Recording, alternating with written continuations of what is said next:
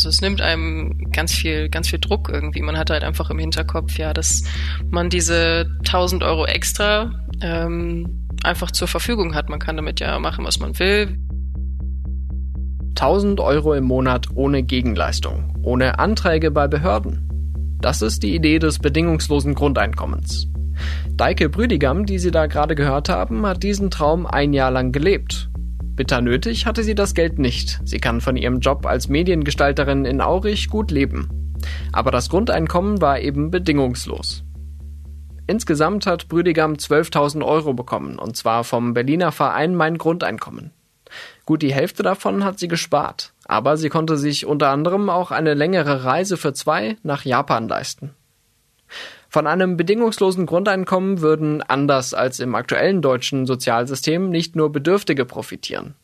Die Idee klingt erstmal charmant. Ich hätte jetzt pauschal auch nichts gegen 1000 Euro extra im Monat. Und wäre so ein Grundeinkommen nicht auch ein Beitrag zu mehr sozialer Gerechtigkeit in einem reichen Land wie Deutschland? Oder ist es im Gegenteil eher ungerecht, wenn alle Geld bekommen sollen, ohne etwas dafür tun zu müssen? Und wer soll das überhaupt bezahlen? Willkommen beim Stimmenfang, dem Politik-Podcast vom Spiegel. Ich bin Marius Mestermann und für diese Folge wollte ich herausfinden, was es mit dem bedingungslosen Grundeinkommen auf sich hat und wie realistisch das Konzept ist. Dafür habe ich unter anderem mit zwei Professoren gesprochen. Einer leitet ein neues Pilotprojekt zum bedingungslosen Grundeinkommen, der andere leitet aus seiner Forschung ab, dass die Idee zu nichts taugt. Bevor wir uns ans Geldverteilen machen, habe ich aber eine Frage an Sie. Was würden Sie tun, wenn Sie ab sofort bis ans Lebensende ein garantiertes Grundeinkommen bekämen? Das von der Höhe her zum Leben reicht, mehr aber nicht. Würden Sie in Vollzeit arbeiten gehen? Würden Sie Ihre Stunden reduzieren und mehr Zeit für Hobbys, Freunde und Familie verwenden? Oder würden Sie vielleicht gar nicht mehr arbeiten? Merken Sie sich die Antwort bis zum Ende der Folge und schauen Sie dann mal, ob sich Ihre Meinung geändert hat.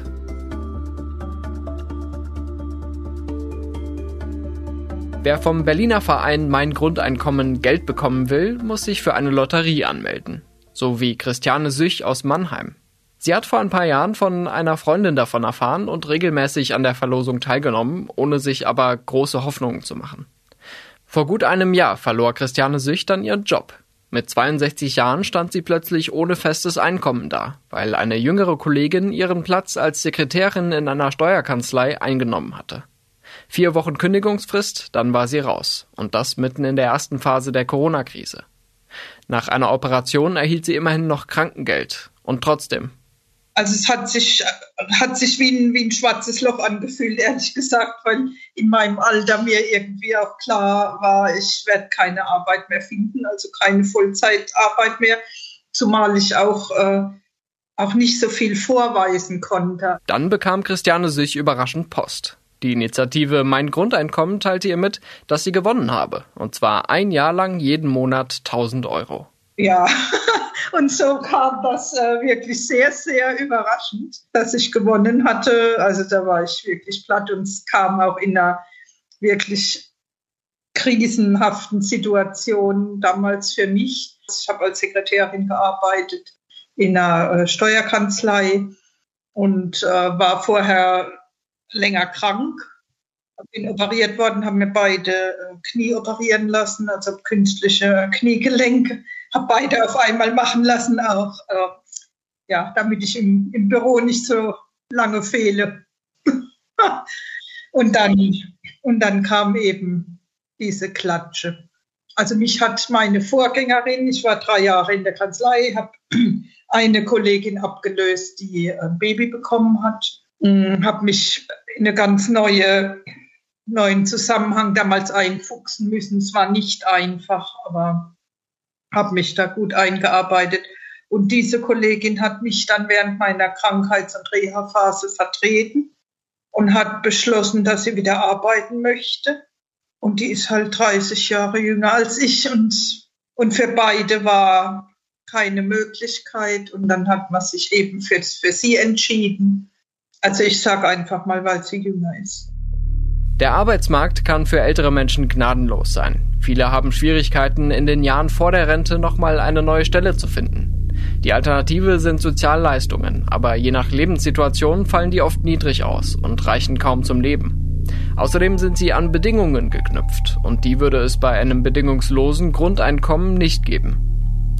Uns wird ja schon in der Schule beigebracht, Geld verdienen gehört zum Leben. Arbeitslos zu sein ist nicht einfach nur eine Zustandsbeschreibung, arbeitslos ist schlecht. Daraus ergibt sich auch eine Stigmatisierung von vielen Sozialhilfeempfängerinnen und Empfängern und ein großer Leistungsdruck. Aber Arbeit verändert sich, wie man zum Beispiel an der Industrie und am Dienstleistungssektor sieht.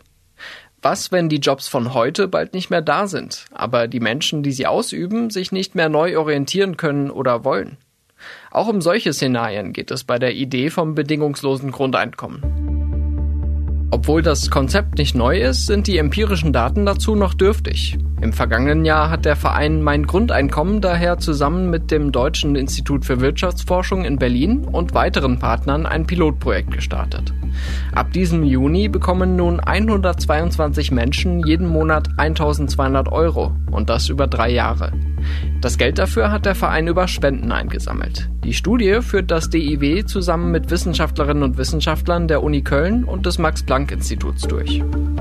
Ich habe Professor Jürgen Schupp vom DIW gefragt, wie sie eigentlich auf die 1200 Euro gekommen sind. Die Summe ist zwar im Vergleich zu anderen Studien recht hoch, aber in einer deutschen Großstadt kommt man damit heutzutage nicht besonders weit.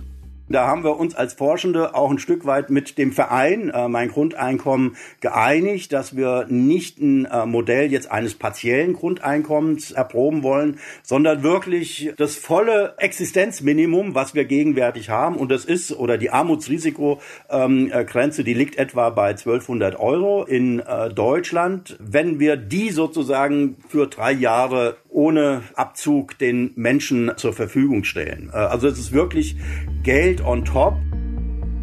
Die Summe unterscheidet das neue Pilotprojekt schon mal von der Studie in Finnland, die vor ein paar Jahren für Aufsehen gesorgt hat. Aber es gibt noch weitere Unterschiede. In Finnland konzentriert es sich auf Personen, die im Sozial, im, im Mindestsicherungsbezug ähm, äh, aufgrund von Langzeitarbeitslosigkeit sich befunden haben und die sozusagen regelmäßig zum Amt gehen mussten und auch vermittelt wurden vom Amt, ähnliches, also ähnlich wie es bei uns das Hartz-IV-System funktioniert. Und äh, die Idee des äh, äh, Grundeinkommens war, sie bekommen sozusagen das Geld ausgezahlt und der Riesenunterschied, sie bekommen keine keine Kürzung, wenn sie eine Erwerbstätigkeit aufnehmen. Äh, also sozusagen der Transferentzug, der normalerweise greifen würden in einem System wie Hartz IV, wurde da temporär außer Kraft gesetzt. Und die Frage war, führt das auch dazu, dass Menschen verstärkt ähm, vielleicht Erwerbstätigkeit aufnehmen? Die Studie des DIW hingegen konzentriert sich auf Erwerbstätige. Die genauen Auswahlkriterien wollte Professor Schupp mir noch nicht verraten. Dazu soll es im Laufe der Studie mehr Details geben. Das Interesse war jedenfalls groß. Mehr als zwei Millionen Menschen hatten sich registriert.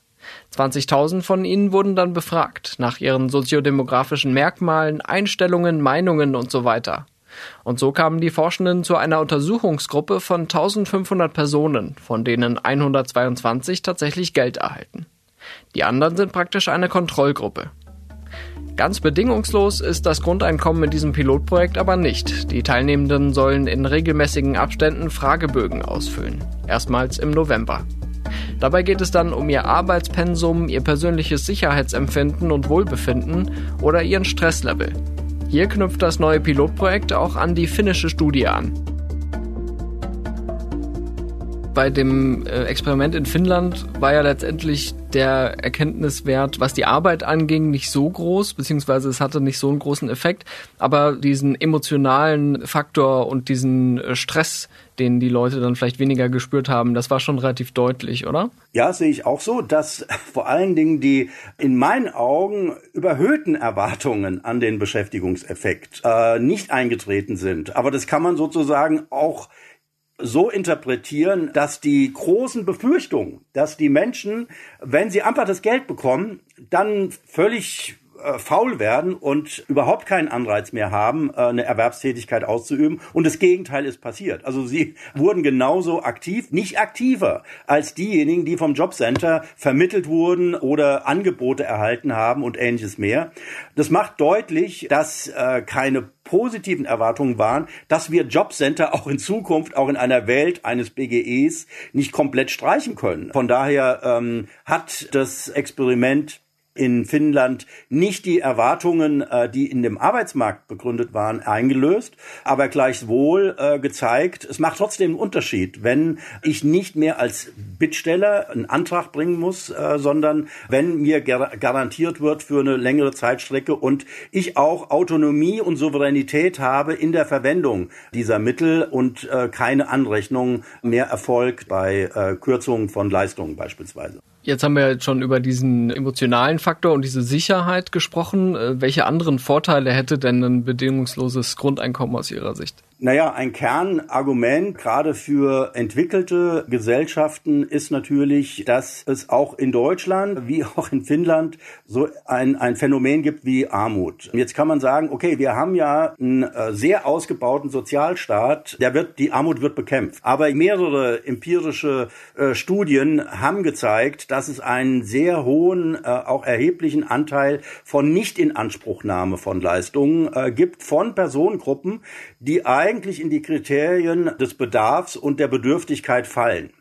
Ja, also, und diese Nichtinanspruchnahme ist vielfach aus Stolz, Scham, vielfach auch, weil unser System sehr, sehr kompliziert ist. Ja, viele über 100 Einzelgesetze im Bereich äh, Sozialtransfers prägen unser stark differenziertes äh, Gesetzeswerk und ein bedingungslos gezahltes Geld, quasi als Bürgergeld, was jeder Person, die in einem Land lebt, gewährt wird, würde quasi äh, dieses Phänomen von nicht in Anspruchnahme, obwohl es mir schlecht geht und mir eigentlich zusteht, beenden und sozusagen sozusagen diesen Teil von ja, Spaltung in einer Gesellschaft, der Scham und des Rückzugs vermeiden in ein wirklich aktives Bürgerrecht, äh, das die das sozioökonomische Existenzminimum jedem erstmal garantiert wird. Diese Erfahrung machte auch Christiane Süch, als sie vergangenes Jahr plötzlich ihren Job verlor. Vom menschlichen Aspekt her finde ich es unwürdig, wie teilweise ähm, man sich äh, Hilfen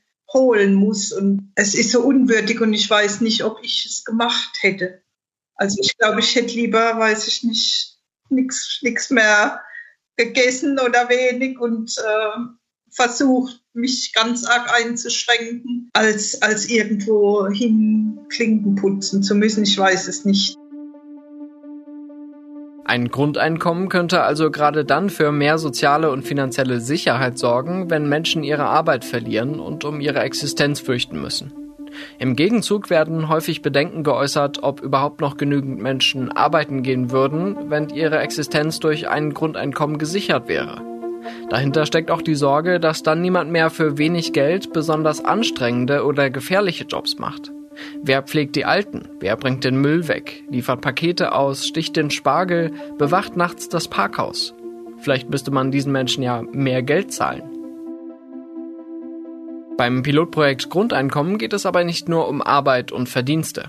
Die wissenschaftliche Frage ist, was passiert mit einem solchen ja, unconditional cash transfer, wie das in der ökonomischen Literatur zu finden ist. Also führt es wirklich nachhaltig, wenn dauerhaft Geldleistungen kommen, zum veränderten Verhalten? Wenn ja, in welche Richtung und in welchen Bereichen? Also wie verändert sich auch äh, gesellschaftliche Partizipation, wenn wir jetzt mal den Arbeitsmarkt zur Seite nehmen und jetzt nicht davon ausgehen, dass die Leute jetzt alle ihren Job aufgeben deshalb, sondern weiter erwerbstätig sind. Aber ja, engagieren Sie sich vielleicht jetzt auch stärker prosozial, dass Sie entweder Geld geben oder sich auch selbst engagieren, mit Zeit engagieren in der Zivilgesellschaft, um wieder was zurückzugeben. Denn das Geld kommt ja aus der Zivilgesellschaft.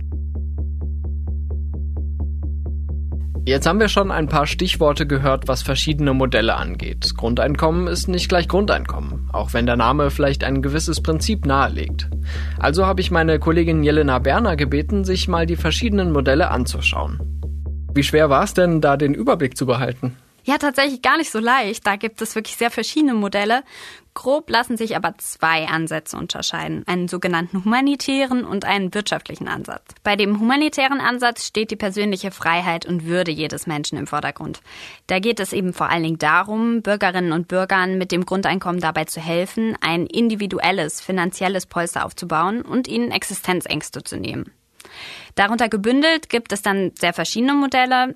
Das reicht von etwa 1500 Euro monatlich, also einem recht ordentlichen Auskommen, über Modelle, die sich an der Armutsgrenze orientieren, wie zum Beispiel das Berliner Pilotprojekt von Herrn Schupp, was wir eben schon gehört haben, hin zu einer sehr basalen Grundsicherung. Also das sind dann in Deutschland etwa 600 Euro monatlich.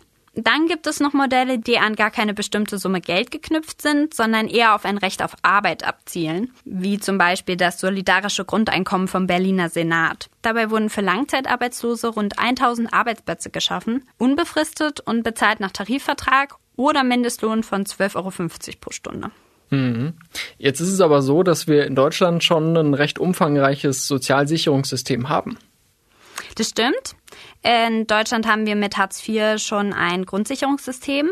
Es gibt aber auch Grundeinkommensmodelle, die primär darauf hinaus wollen, dieses Sozialsicherungssystem zu reformieren. Und diese Modelle wollen Sozialleistungen bündeln und durch ein Grundeinkommen ersetzen.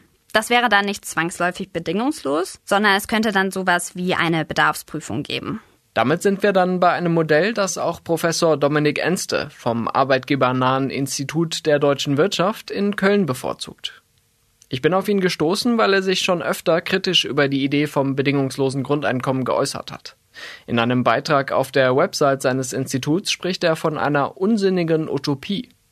Ich wollte von ihm wissen, warum verteilen wir nicht mehr Geld und versuchen so mehr Leuten ein angenehmes Leben zu verschaffen? Also ich war oder beschäftige mich seit, seit 30 Jahren mit dem bedingungslosen Grundeinkommen und es gab immer wieder verschiedenste Krisen, wo dann Menschen gesagt haben, jetzt wäre aber erst endlich an der Zeit, das bedingungslose Grundeinkommen einzuführen. Zuletzt war es die Digitalisierung, die viele Jobs vermeintlich äh, gefährdet. Und die Grundproblematik des bedingungslosen Grundeinkommens bleibt bestehen, dass man damit Menschen bedingungslos helfen möchte und unser Sozialstaat aber eigentlich darauf ausgerichtet ist, in den letzten 70 Jahren das auch sehr sich bewährt hat, dass Menschen, die bestimmte Bedingungen erfüllen, also bedürftig sind, vom Staat Hilfe erfahren. Und ich finde es quasi fast pervers zu sagen, unsere soziale Marktwirtschaft braucht gerade jetzt ein bedingungsloses Grundeinkommen, wo es sich doch in der Krise so gut bewährt hat. Also wir haben Kurzarbeitergeld, wir haben viele Unterstützungsleistungen für verschiedenste Firmen, Unternehmen, Selbstständige und so weiter eingeführt, die sehr genau geschaut haben, wo sind denn Bedürftigkeiten entstanden und darüber dann versucht haben, den Menschen zu helfen. Festhalten an Bewährtem ist für Professor Enster also die Devise und er hat da durchaus einen Punkt. Wir haben ja eben schon gehört, dass das deutsche Sozialsystem international seinesgleichen sucht. Und wenn wir über eine tiefgreifende Reform wie ein bedingungsloses Grundeinkommen sprechen, stehen auch andere Sozialleistungen wie Krankenversicherung und Rente zur Disposition. Enste sieht aber noch ein anderes Problem, was die Finanzierung eines bedingungslosen Grundeinkommens angeht. Denn die müsste als staatliche Leistung wohl über Steuern laufen. Da sehe ich die größte Gefahr und Herausforderung, dass wenn man dann vielleicht Steuersätze von 50 bis 70 Prozent hat, je nachdem, welches System Sie äh, einsetzen oder einführen würden, dass dann die Steuervermeidung dramatisch zunehmen würde und wir dadurch dann die Finanzierungsbasis verlieren. Vielleicht, das ist so ein bisschen die Hoffnung, die Eltern lieben ihre Kinder bedingungslos. Ich sage immer, ja, das ist so und trotzdem fällt es mir viel leichter, wenn mein kleiner Sohn, der ist jetzt eins, mich anlächelt und mir dafür quasi etwas zurückgibt, dass ich ihm die Liebe schenke. Oder mein ältester Sohn, der ist äh, jetzt 16, da fällt es mir auch leichter, ihn besonders lieb zu haben, wenn er sich doch regelmäßig duscht. Das sind kleine Bedingungen. Ja, das ist überhaupt nichts, was irgendwie im großen Stil ähm, Bedeutung hätte. Aber selbst in solchen Beziehungen innerhalb der Familie gelingt es uns besser, anderen etwas zu geben, wenn er kleinste Bedingungen erfüllt. Und jetzt übertragen Sie diese Idee, dieses Ideal, diese Sehnsucht nach etwas Bedingungslosem auf eine ganze Gesellschaft. Und dort gehen Sie dann durch diese Gesellschaft, schauen sich die verschiedensten Menschen an, mit denen sie gar nichts zu tun haben und haben dann ein Störgefühl, wenn sie erfahren, dass eben auch derjenige, der arbeiten könnte, lieber surfen geht oder lieber nichts tut, äh, als für sein Einkommen zu arbeiten oder sich nebenher schwarz etwas verdient. Das delegitimiert ein gesamtes System der Umverteilung, auf dem soziale Marktwirtschaft basiert, wo wir eine extrem hohe Akzeptanz erarbeitet haben in den letzten 70 Jahren. Jetzt gibt es ja einen, ein Element des äh, deutschen Sozialstaats, äh, das seit vielen Jahren in der Kritik steht, nämlich ähm, Hartz IV und das Arbeitslosengeld. Ähm, und gerade da wird ja dann oft argumentiert, ähm, da ist der Druck so groß, auch der Stress ähm, auf die Bezieherinnen und Bezieher, ähm, sich dann irgendwie wieder einen Job zu suchen, ähm, der vielleicht, ja, weiß ich nicht, gar nicht zu ihnen passt oder der sehr schlechte Arbeitsbedingungen hat. Und da würde ein Grundeinkommen ansetzen und ähm, würde diesen Druck erstmal nehmen, würde diesen Leistungszwang erstmal nehmen. Was halten Sie davon? Dass das System Hartz IV oder Arbeitslosengeld II ähm, erstmal einen sehr positiven Effekt hatte, nämlich die Beschäftigung insgesamt in Deutschland deutlich anzuheben, mit der Agenda 2010 umgesetzt wurde, will gerne die SPD, die es ja damals gemacht hat, gar nicht mehr so gerne hören. Dabei ist es durchaus etwas, was extrem erfolgreich gewesen ist. Und ähm, was wir vermeiden müssen allerdings in einem System ist, dass es zu Schikanen kommt, dass Leute sich drangsaliert fühlen, dass sie vor allen Dingen quasi auch in eine schlechte ähm, Bild hineinkommen, wenn sie Sozialtransfers beziehen. Ja, und dabei geht es jetzt eben auch um die Menschen, die ein Recht haben, aber nicht hingehen, weil sie sich schämen, zum Sozialamt zu gehen. Ich glaube, das ist etwas, wo man äh, genauer hinschauen muss, was man verbessern muss. Das bedeutet aber, dass man im Kleinen Verbesserungen anstellt bei der Betreuung, bei der Beratung, dort mehr Menschen beschäftigt, die dann auch entsprechend Unterstützungsleistungen anbieten, jenseits des Geldes. Die Analyse von Dominik Ernste zeigt auf jeden Fall, dass man dem Wörtchen bedingungslos beim Thema Grundeinkommen eine große Aufmerksamkeit schenken sollte. Wirklich beantworten kann man die Frage noch nicht, wer bei einem solchen Angebot noch arbeiten gehen würde und wer nicht, oder ob zum Beispiel Teilzeitarbeit eine größere Rolle spielt. Aber ich will noch mal einen Punkt von vorhin aufgreifen. Gäbe es mit einem Grundeinkommen eigentlich noch genügend Arbeitskräfte auch in Branchen, in denen vergleichsweise schlecht bezahlt wird? Dazu sagt Jürgen Schupp, es kann natürlich auch dazu führen, dass die schlecht bezahlten Löhne entweder angehoben werden, weil Kraft Knappheit herrscht an dem Arbeitsmarkt oder an dem Fachkräftemarkt. Und es kann natürlich auch passieren, dass bestimmte äh, äh, Jobs, die dann nicht mehr ausgeübt werden, auch verstärkt über technischen Wandel ersetzt werden, also wegfallen komplett. Aber wenn, den, wenn Jobs nicht mehr gerne ausgeübt werden, weil sie gesundheitlich belastend sind und durch technologischen Wandel ersetzt werden und so etwas durch ein Grundeinkommen eher oder ein Sozialstaat äh, flankiert und betrachtet werden, dann wäre das auch kein Schaden. Aber ich sehe natürlich Ihren Punkt, wenn man beispielsweise über den Bereich Pflege nachdenkt, äh, wo es auch jetzt sehr, sehr schwierig ist, Fachkräfte zu, äh, zu finden, wären aber auch hier äh, die, die Antwort letztlich äh, müssen die Arbeitsbedingungen und die Löhne zusammenpassen passen, die Motivation für bestimmte Tätigkeiten, die ist bei in den Menschen eigentlich drin. Sie muss sozusagen auch mit monetär wie sozusagen von den Arbeitsbedingungen äh, flankiert sein. Trotzdem bleibt die Frage, ob unsere Gesellschaft wirklich gerechter wird, wenn wir ein bedingungsloses Grundeinkommen haben und einige auf Kosten anderer leben können, ohne etwas dafür tun zu müssen. Bedingungslose Grundeinkommen will ja auch weg davon, dass jemand arbeiten muss. Ja, das ist ja auch ein Stück weit die Idee. Wenn ich nicht arbeiten will, muss ich das nicht tun. Befürworter, die sagen, der Staat muss es mir ermöglichen, dass ich äh, Windsurfen gehen kann, weil ich nicht arbeiten möchte. Das ist die wahre Freiheit, die ich am Ende benötige. Und das kann ich aus der Perspektive desjenigen, der das Geld bezieht, sehr, sehr gut nachvollziehen. Für alle anderen, die die Finanzierung übernehmen müssen, ist das vermeintlich, vermutlich nur schwer erträglich, weil nochmal unser System eben darauf aufbaut, unser gesamtes Sozialsicherungssystem auf Geben und Nehmen. Und insofern sehe ich da gar nicht so einen großen Widerspruch zwischen Leistungsgerechtigkeit, Bedarfsgerechtigkeit, äh, Verteilungsgerechtigkeit und so weiter. Das sind verschiedene Dimensionen, die alle gemeinsam einzahlen auf eine gerechte Gesellschaft. Jürgen Schupp analysiert das Ganze etwas anders. Er sieht durchaus einen Konflikt zwischen den verschiedenen Facetten von Gerechtigkeit. Also unser jetziges System der sozialen Sicherung ist ja sehr stark auf die Bedarfsgerechtigkeit abgezielt. Also derjenige, der Bedarf hat, kann ihn anmelden und soll ihn anmelden und er bekommt dann Unterstützung und äh, das wird finanziert durch eine Pflichtversicherung. Also alle sind verpflichtet einzuzahlen, auch wenn sie geringe Risiken haben und wenn es zum Risikofall kommt, also der Versicherungsfall, dann greift die pauschale äh, Leistung und das wird gegenwärtig äh,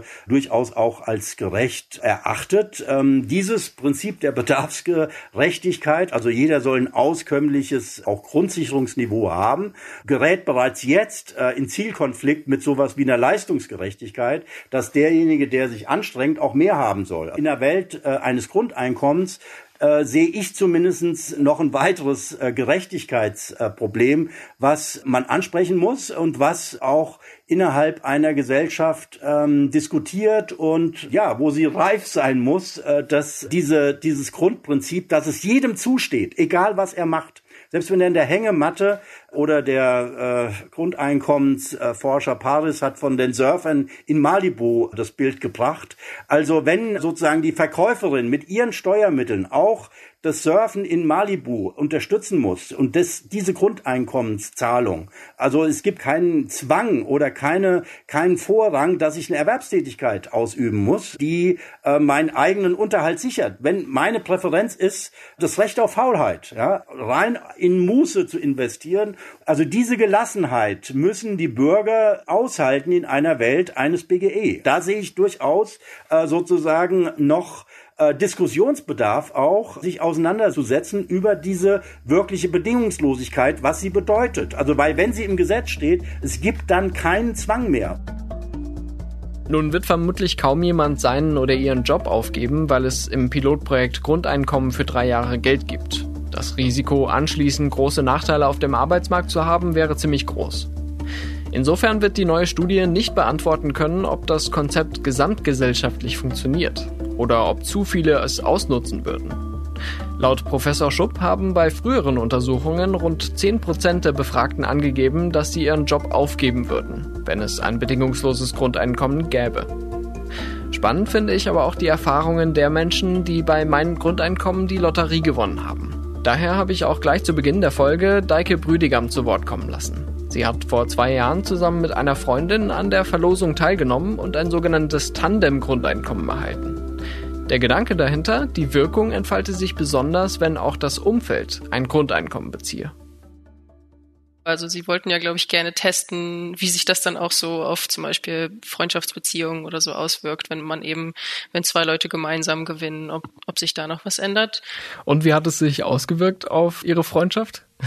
Ähm, ich glaube durchweg positiv. Also es ist ja generell so, dass man generell ähm, entspannter wird. Also es nimmt einem ganz viel, ganz viel Druck irgendwie. Man hat halt einfach im Hinterkopf, ja, dass man diese 1000 Euro extra ähm, einfach zur Verfügung hat. Man kann damit ja machen, was man will. In meinem Fall haben, haben wir sie, äh, oder in unserem Fall haben wir es, glaube ich, hauptsächlich gespart. Und man hat einfach so diese Ruhe ähm, im Kopf, dass man weiß, okay, falls jetzt mal irgendwie was ist, wenn mal was kaputt geht, ähm, dass man darauf dann zurückgreifen kann und dass man da diese Sicherheit hat. Und vor allem, dass es ja auch Geld ist, was einem, sag ich mal, einfach so gegeben wird. Also man tut ja in dem Sinne nichts dafür. Ähm, und das, weiß nicht, hat uns, glaube ich, beide ähm, entspannt. Also man, wir haben beide festgestellt natürlich, dass man dann teilweise auch leichter, äh, sag ich mal, Geld ausgibt, also dass wir vielleicht ein, zwei Mal mehr essen gegangen sind. Ähm, aber an sich war es tatsächlich, glaube ich, einfach eher diese, diese Grundeinstellung, dass wir beide ein bisschen entspannter geworden sind und ja, da keine Sorgen hatten. Und diese Sicherheit, die hatten Sie quasi vorher nicht, obwohl Sie eigentlich einen festen Job hatten, oder? Mm, genau, also ich meine, ich habe einen, einen Job, von dem ich gut leben kann natürlich. Ähm, aber es ist natürlich äh, trotzdem, wenn man dann diese 1000 Euro mehr hat, ist das natürlich eine, oh, ist das eine Sorge weniger, sag ich mal, weil das einfach über ist. Also so ne, von von seinem normalen Gehalt kann man kann man vernünftig leben und hat man ja alles meistens fest eingeplant, wie man es ungefähr ausgeben will. Und das ist dann auf einmal Geld, mit dem man nicht rechnet, ähm, was dann für andere Dinge genutzt werden kann oder eben zurückgelegt werden kann ohne Probleme, ohne dass man an einer anderen Stelle was sparen muss oder oder Dinge zurücksetzen muss irgendwie. Okay, das heißt, Sie haben äh, insgesamt 12.000 Euro bekommen, ne? Wie viel davon haben Sie gespart? Ich würde sagen sechs oder sieben tatsächlich. Also der Großteil ist tatsächlich so einfach in, aufs Sparbuch geflossen. Aber ein Teil hat man natürlich dann auch zu Spaßzwecken ausgegeben. Das Grundeinkommen hat uns, also meinem Freund und mir, äh, einen Monat in Japan ermöglicht. Also vor allem die, vor allem die Flugtickets haben wir davon bezahlt, weil das ja schon recht viel Geld ist. Ähm, ja, und konnten uns damit dann im Prinzip einen Monat äh, in Japan umschauen und sind in, in Tokio und in Kyoto viel unterwegs gewesen. Und das war schon schön, dass man wusste, dass man da jetzt auch nicht lange für sparen musste, sondern dass wir uns das so dann doch recht spontan eigentlich ermöglichen konnten. Es ist dann zustande gekommen, weil ein Kommilitone von meinem Freund äh, da gerade ein Auslandsjahr gemacht hat. Und äh, als ich das dann gewonnen, hatte, ist eben der Gedanke aufgekommen, ja, wenn wir da jetzt jemanden kennen, dann äh, können wir eigentlich auch hinfliegen. Und so konnten wir uns das dann tatsächlich relativ spontan, also ich glaube innerhalb von fünf Monaten oder sechs Monaten, was es dann ja war, uns das ermöglichen. Und das war auf jeden Fall eine sehr, sehr schöne Erfahrung. Jetzt äh, würde ich mal ein kleines Gedankenspiel mit Ihnen machen. Ähm, angenommen, Sie äh, steigen jetzt die Karriereleiter weit auf, verdienen immer mehr Geld und äh, wären irgendwann in der Kategorie, dass Sie quasi mehr als die Hälfte Ihres Einkommens abgeben müssen, um anderer Leute Grundeinkommen zu finanzieren. Fänden Sie das immer noch gut? Ich glaube, das ist da ja wirklich eine Betrachtungsfrage. Ähm, weil prinzipiell, wenn man dann irgendwann so viel verdient, sollte man ja eigentlich meinen, dass es einem dann auch irgendwie nicht mehr so viel ausmacht. Ich kann jetzt gerade tatsächlich nicht so beurteilen, ob es sich dann in der Situation für mich fair anfühlen würde, obwohl ich dann natürlich letzten Endes ähm, trotzdem ja auch dieses Grundeinkommen bekommen würde. Es ist ja bedingungslos, also zumindest ähm, das, was wir jetzt gewonnen hatten, war ja bedingungslos. Also jeder könnte es gewinnen, egal wie viel Gehalt man bekommt. Und ähm, insofern ist es eigentlich äh, schon fair in dem Sinne. Ob ich das dann in der, in der Situation auch so beurteilen würde, weiß ich gerade noch nicht genau. Ihre Arbeit niederlegen würde Deike Brüdigam wohl auch mit einem bedingungslosen Grundeinkommen nicht, sagt sie. Immerhin ist sie aus Leidenschaft in ihrem kreativen Beruf tätig. Aber ich meine, vielleicht ähm, würde es sich natürlich anbieten, dass man zum Beispiel Teilzeit arbeitet, um dann auch andere Projekte ein bisschen leichter verfolgen zu können. Also es ist ja häufig dann doch so, ähm, wenn man natürlich äh, für das Gehalt arbeitet, von dem man dann auch leben und ähm, wohnen und essen muss, dass man sich da häufig nicht leisten kann, da jetzt äh, Stunden zu kürzen, ähm, um jetzt doch dem, dem Hobby nachzugehen, von dem man nicht so viel verdient. Ähm, und wenn man diesen Luxus hätte, dass man ähm, dem eher nachgehen könnte, dann wäre das natürlich auch schön. Christiane Süch, die Sie ebenfalls schon vom Anfang der Folge kennen, wollte gerne wieder arbeiten, nachdem sie ihren Job verloren hat. Sie ist gelernte Arzthelferin, aber schon lange aus der Übung. 25 Jahre lang war sie verheiratet. Mit ihrem Mann baute sie eine Praxis auf und konzentrierte sich dann auf Hausarbeit und Kindererziehung. Nach der Scheidung vor neun Jahren musste sie sich plötzlich wieder einen bezahlten Job suchen. Süch legte los mit einer Halbtagsstelle und landete schließlich in Vollzeit in einer Verwaltungsfirma für Immobilien. Nach fünf Jahren wurde sie dort mitsamt ihrer ganzen Abteilung wegrationalisiert, sagt sie. Und dann musste ich mich nochmal neu irgendwo orientieren. Das war eben dann diese Kanzlei. Ich auch wieder Glück gehabt, aber ja, also jetzt dann mit 63 habe mich auch beworben, vielfach, aber da ist, ist nichts möglich. Jetzt in diesen Zeiten sowieso gar nicht. Ne? Und insofern, also dieses Grundeinkommen, ja, hat, hat mir irgendwie, das kam wie so ein Geschenk aus heiterem Himmel. Geschenk trifft es ganz gut, denn rein rechtlich gesehen waren die 12.000 Euro vom Verein Mein Grundeinkommen eine Schenkung und somit steuerfrei. Es gab in Christiane Süchs Geschichte aber noch einen anderen Punkt, den ich sehr interessant fand. Als sie Hausfrau war, engagierte sie sich ehrenamtlich bei der Kirche. Da hat mein Ex-Mann immer gesagt, äh, wir leisten uns dein Ehrenamt, was ich immer sehr ärgerlich fand. Also diesen Spruch fand es hochnäsig und arrogant. Aber wenn ich dann äh, im, im Rückblick so drüber nachdenke, hat er recht gehabt. Also man muss sich ein Ehrenamt auch leisten können. Und das konnte ich nur, weil, weil ein ein Verdiener da war, der, der für, für den Lebensunterhalt gesorgt hat.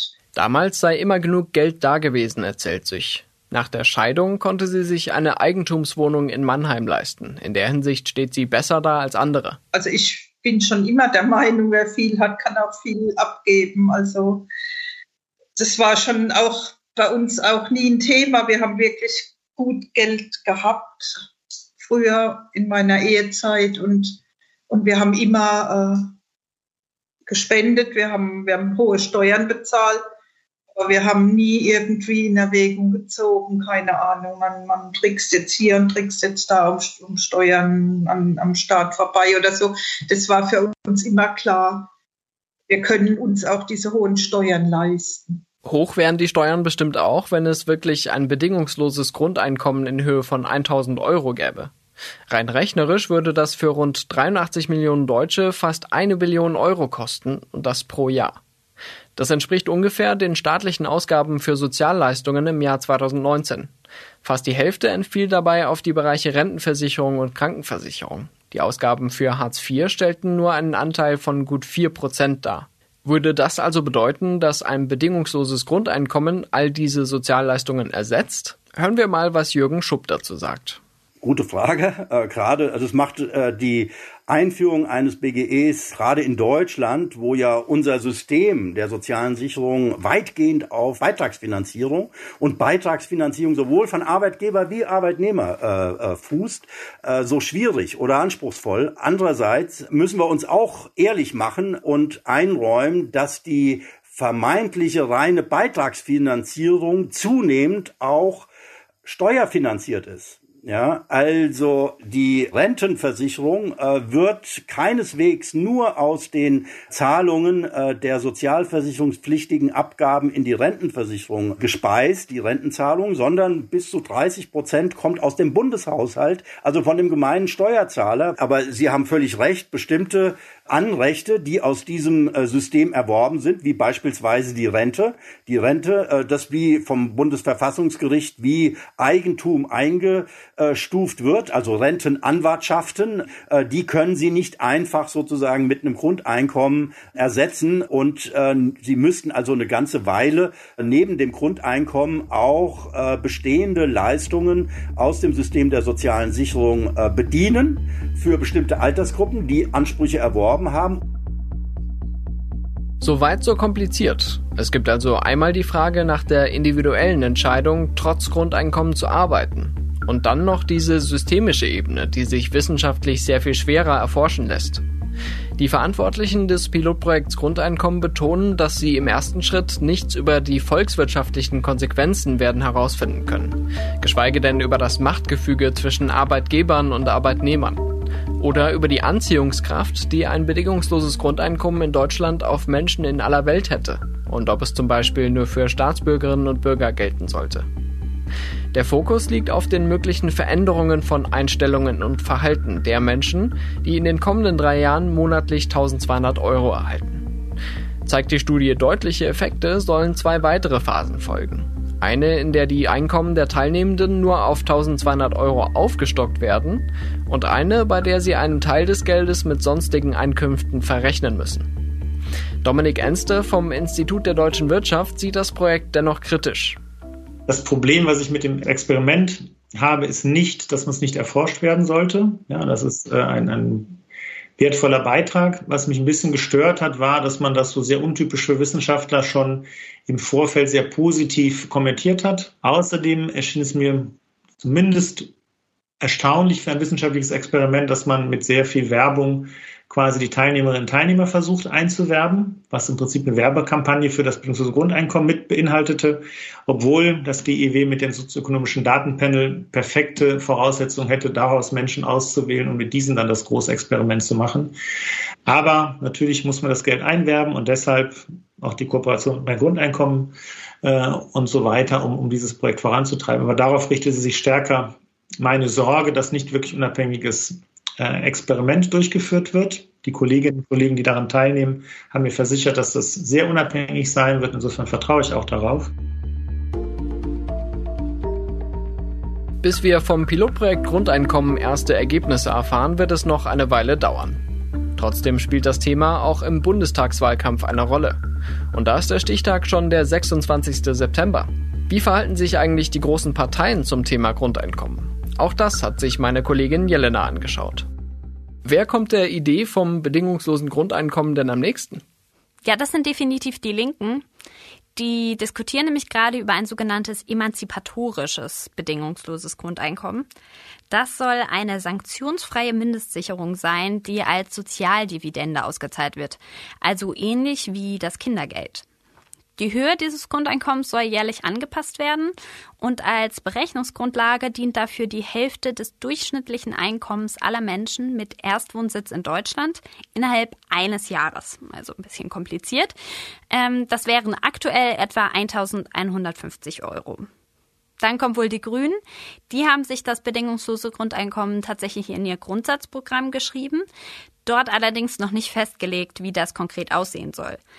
Aktuell möchten die Grünen vor allem Hartz IV abschaffen und eine sogenannte Garantiesicherung einführen. Nach Bedarfsprüfung sollen dann 600 Euro monatlich ausgezahlt werden, abzugs- und sanktionsfrei. Außerdem diskutieren die Grünen über Ideen wie eine Kindergrundsicherung und eine Gesundheitspauschale zusätzlich zu der Garantiesicherung. Und auch in der SPD gibt es Befürworter für Grundeinkommensmodelle. Mm, die Partei ist aber sehr gespalten. Die ehemalige Parteivorsitzende Andrea Nahles hat zum bedingungslosen Grundeinkommen mal gesagt, die SPD stehe für ein Recht auf Arbeit und nicht für bezahltes Nichtstun. Momentan fordern sie deswegen eher den Mindestlohn anzuheben und Hartz IV zu reformieren und Maßnahmen wie das Modell der Berliner SPD, also das solidarische Grundeinkommen, also staatlich geförderte Arbeitsplätze für Langzeitarbeitslose zu schaffen. Bei CDU und FDP hingegen spielt das bedingungslose Grundeinkommen in den aktuellen Parteiprogrammen keine Rolle. Die FDP hatte zwar mal die Idee eines liberalen Bürgergeldes, also einer Bündelung aller Sozialleistungen für Menschen ohne oder mit weniger Einkommen. Momentan ist es in der Partei aber wieder umstritten und nur die jungen Liberalen fordern es bleibt noch die AfD und äh, da gibt's ja tatsächlich eine Sympathie für eine Art Grundeinkommen, aber mit einem entscheidenden Unterschied zu den Konzepten der linken und linksliberalen Parteien, richtig? Ja, genau. In der AfD gibt es zurzeit den Vorschlag eines Staatsbürgergeldes. Jeder deutsche Staatsangehörige, der sich dauerhaft im Inland aufhält, also in Deutschland, soll 500 Euro im Monat bekommen. Ähm, dieser Betrag soll dann von der Einkommensteuer abgezogen werden. Menschen ohne deutsche Staatsbürgerschaft hätten zunächst keinen Anspruch und Menschen ohne Beschäftigung nur auf Antrag. Die AfD möchte hier vor allem wohl ihre Wählerschaft belohnen und ein Anreizsystem schaffen, das bestimmte Gruppen jedoch ausschließt. Deswegen ist es rechtlich gesehen kaum umzusetzen, denn dieser Vorschlag verstößt gegen das verfassungsmäßige Gleichheitsrecht. Das Schlusswort dieser Sendung zum Thema bedingungsloses Grundeinkommen hat Christiane Süch. Ich finde, das hat sie sich verdient. Ich, ich könnte davon schon träumen, dass das möglich ist. Also es wäre, wäre schön, aber ich bin nicht sicher weil, weil bei uns ist, ist schon auch sehr verbreitet dieser Gedanke, äh, schaffe, schaffe Häusle, baue und man, man ist, ne? Man ist nur wer, wenn man, wenn man irgendwo in, in Brot und Arbeit ist und, und ordentlich was nach Hause bringt und keine Ahnung, mein Haus, mein, mein Boot, mein irgend sowas ist schon verbreitet auch die Denke. Aber also ich, ich hoffe immer, dass dass andere Dinge wichtiger sein könnten als, als der Mammon. Weiß es nicht, obwohl ohne geht's halt auch nicht. Erinnern Sie sich noch an den Beginn der Folge, als ich Sie gefragt habe, was würden Sie tun, wenn Sie ab sofort bis ans Lebensende ein garantiertes Grundeinkommen bekämen? Und hat sich Ihre Einschätzung durch diese Sendung geändert? Schicken Sie uns dazu gern eine Sprachnachricht per WhatsApp an plus 49 40 380 80 400. Oder schreiben Sie uns die Antwort gern an stimmenfang.spiegel.de. Und wenn Sie anderweitiges Feedback zur Sendung haben, sind Sie da auch an der richtigen Stelle. Das war Stimmenfang, der Politik-Podcast vom Spiegel. Die nächste Stimmenfang-Folge gibt es wie immer am kommenden Donnerstag auf spiegel.de, Spotify, bei Apple Podcasts und in allen üblichen Podcast-Apps. Ich bin Marius Mestermann und bei der Produktion wurde ich diese Woche unterstützt von Jelena Berner, Sebastian Spalleck, Olaf Häuser, Ole Reismann, Marc Glücks und Philipp Wittruck. Unsere Stimmenfang-Musik kommt von Davide Russo.